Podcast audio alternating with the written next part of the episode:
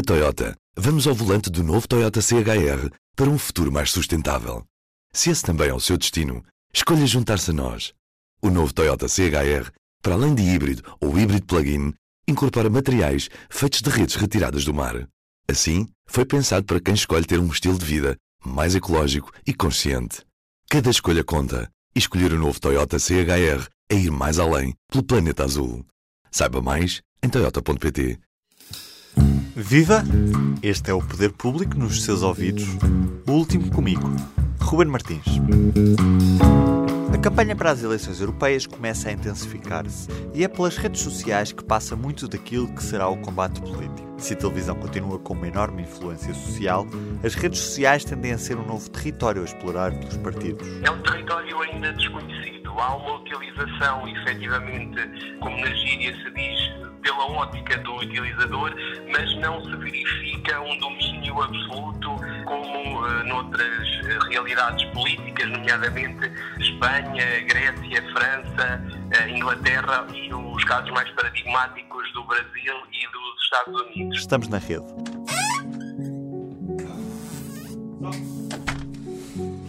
Som. No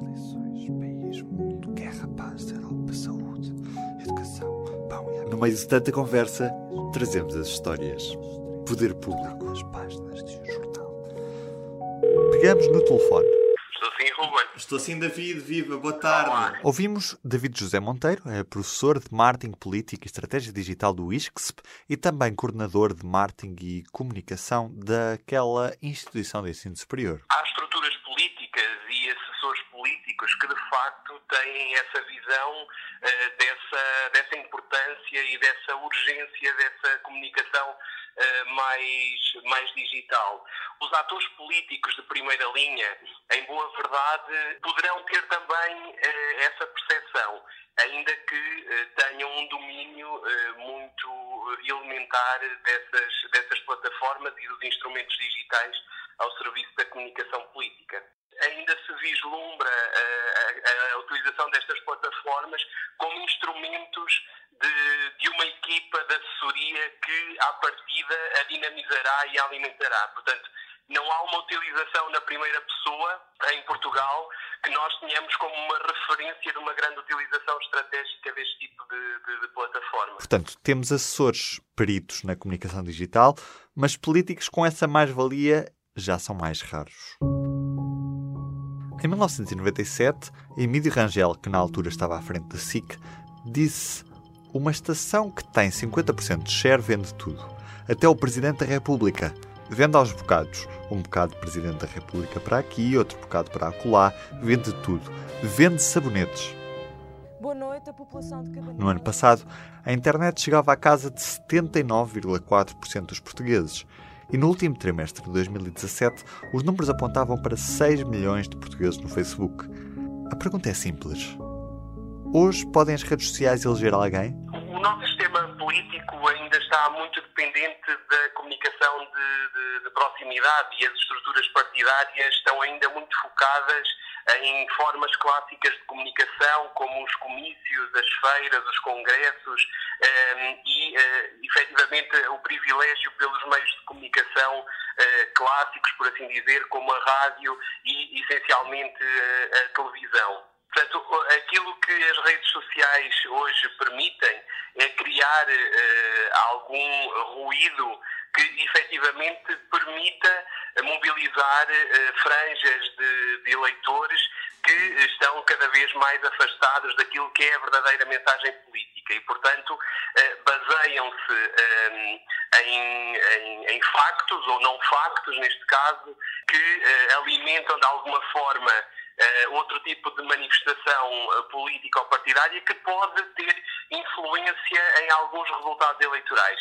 Ainda assim, não uh, acredito que os movimentos nas redes sociais em Portugal elejam, neste caso, deputados ou, ou qualquer outro tipo de representante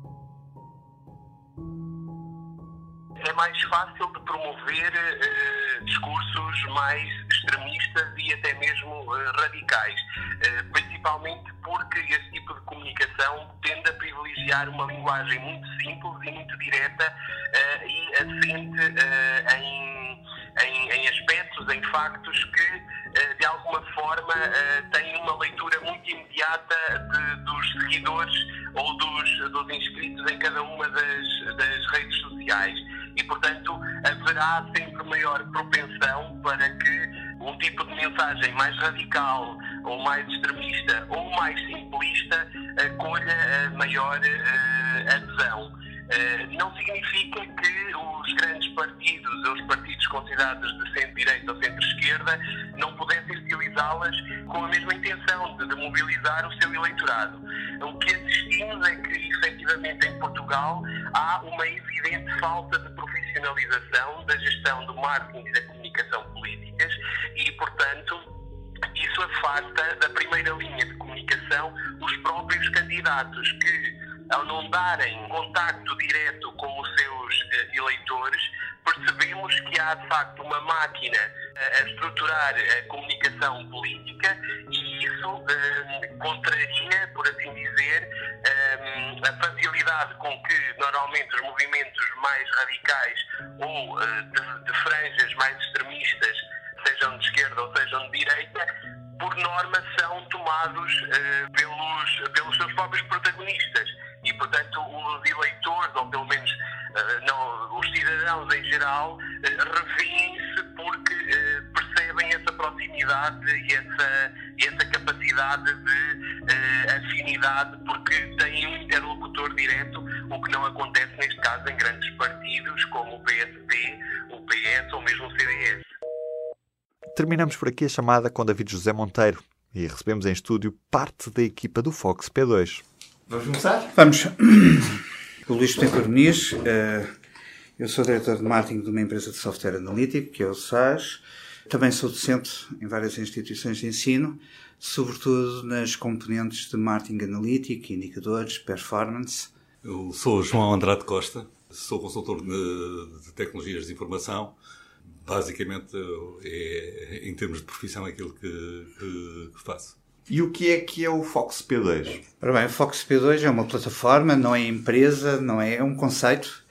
E em 2015 surgiu com as legislativas, fizemos uma primeira balão de ensaio com uma análise preliminar. Eh, naquela altura era quase análise diária eh, do indicador de performance das legislativas em termos das redes sociais. Eh, depois terminou, uh, ficou em stand-by, ficou a amadurecer e pensámos, não, este ano vamos retomar de outra forma, com outros indicadores. Toda a nossa informação é pública, vamos buscar toda a informação que é pública, transformamos, uh, agrupamos, integramos essa informação e disponibilizamos, devolvemos novamente em termos públicos. Só para partilhar alguns dados que o site dá, o PSD é líder no que toca a seguidores nas redes sociais. São mais de 121 mil nas várias redes. Mas é o PAN o recordista no que toca ao número de seguidores no Facebook reúne mais de 153 mil pessoas. No Campeonato das Redes, ter mais seguidores não significa de todo ter mais representação política. Por exemplo, Iniciativa Liberal e PNR têm mais seguidores do que PCP e Verdes. O PNR não tem eleitos e a Iniciativa Liberal vai pela primeira vez a votos nestas europeias. Depois temos outra parte muito importante que é o engagement. Muito bem, depois de chegada, qual é a forma de das forças políticas criarem um envolvimento através dos posts, que é a principal ferramenta, e qual é o impacto desse post na criação do envolvimento e do dinamismo, eh, na amplificação e no, eh, nas respostas, nos comentários e nos likes. Aqui, o Bloco de Esquerda, através do esquerda.net, é o partido que mais publicações faz. Mas quem tem mais engagement é o Chega, que ainda está à espera da aprovação do Tribunal Constitucional. Mas neste campeonato das redes é a iniciativa liberal que tem a melhor ponderação. E por fim, em termos de posts, ou seja, quais são os 10 principais posts em cada uma das redes sociais que geraram maior engagement. E este campeonato é 3 no Facebook, entre Chega, Iniciativa Liberal e PAN. No Instagram é o PAN que mais interações gera e no Twitter esse espaço pertence à Iniciativa Liberal. Novas forças políticas estão a emergir, como a Iniciativa Liberal, o Chega, o PNR, que nós uh, monitorizamos, uh, têm menos seguidores, têm na casa entre os 30 e os 50 mil, mas também têm um forte engagement. Isto porquê? Porque são os seguidores, é um partido, são partidos recentes, com, com atividades uh, que começaram nas redes sociais, por isso têm um maior envolvimento dos seus seguidores de base, é?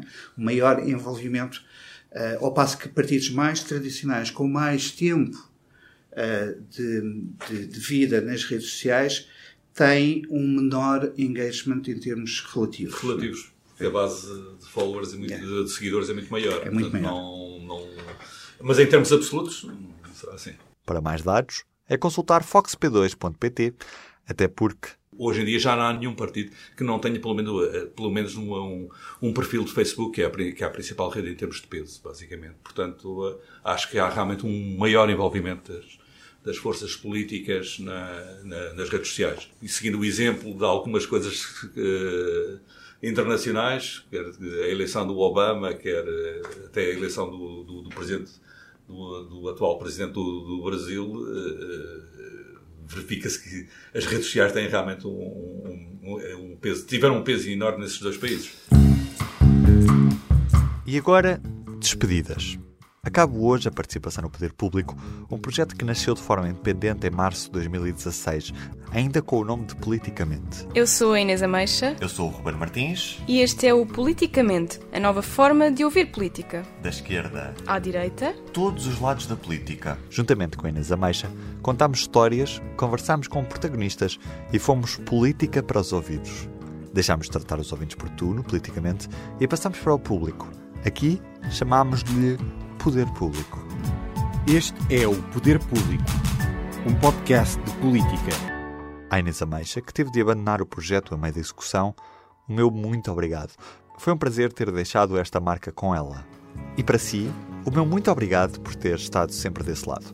Para as despedidas e porque falámos de várias histórias, vou atualizá-las. Foram mais de cinco dezenas de episódios aqui no público. Bem, no episódio zero falámos de descentralização, um processo que está a avançar apesar da contestação de alguns autarcas. Hoje é certo que a regionalização deixou de ser tabu e a maioria dos presidentes de Câmara até já o defende.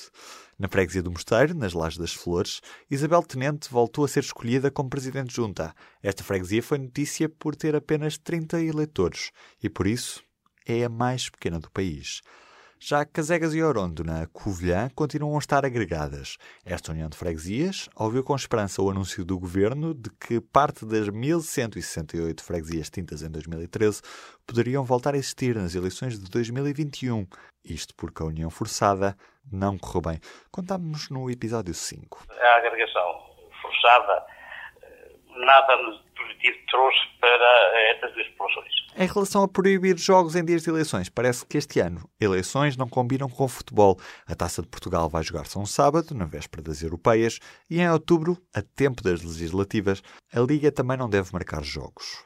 Em relação a Joana Pereira, que aos 20 anos foi candidata à Câmara Municipal do Cadaval, pelo CDS, conseguiu 305 votos nas eleições autárquicas. E eu achei que a comunidade, também por ser uma jovem, conseguia mostrar essa perspectiva e fazer as pessoas mais velhas perceberem que é preciso uma nova visão para o nosso Conselho. É certo que foi a menos votada no Conselho, mas não deixa de ter sido histórica pela participação nestas eleições. Já Paulo Trigo Pereira, que foi entrevistado no Poder Público por ser o deputado mais desalinhado dos socialistas, dizia então que... Obviamente, obviamente que os líderes parlamentares gostariam que toda a gente votasse da mesma maneira. Hoje é um deputado não inscrito. Falámos ainda com Moisés Ferreira, do Bloco de Esquerda, sobre a legalização da cannabis para fins medicinais, que acabou por ser aprovada. Agora, o Bloco continua na luta pela legalização para fins recreativos. No início do ano passado, perguntávamos se Rui Rio podia relançar o partido. As sondagens não têm sido favoráveis ao PSD e Rui Rio viu a liderança a ser confrontada por Luís Montenegro. Ainda assim, ele lá está, à espera das próximas eleições. E ainda não se falava em greves cirúrgicas, e já Alberto João Jardim dizia aos microfones do poder público que era essencial mudar a lei da greve nos transportes e na saúde. Que isso está a ser muito caro ao país e está a prejudicar todos e cada um dos portugueses. numa história mais recente, a Caixa Geral de Depósitos saiu de Alhandra, mas os multibancos das aldeias da freguesia vão mesmo ser devolvidos, assegura a Câmara Municipal de Vila Franca de Xira. Perguntámos ainda se existia uma geração à rasca, se o movimento podia ser mesmo apartidário, se havia alguém a falar para os jovens ou se ainda fazia sentido falar de Marx. Falámos sobre colonização, liberalismo, touradas, despovoamento e União Europeia. E foi isto. Histórias de política, da sociedade e do mundo. Agora, aqui, neste feed, é com a Sónia Sapaz, São José Almeida, Helena Pereira e Ana Sá Lopes. Eu sou o Ruben Martins e assim, em especial, muito obrigado. Continuo a falar-vos nos outros podcasts do público e é mesmo estar atento, até porque o público fica no ouvido. Aquele abraço.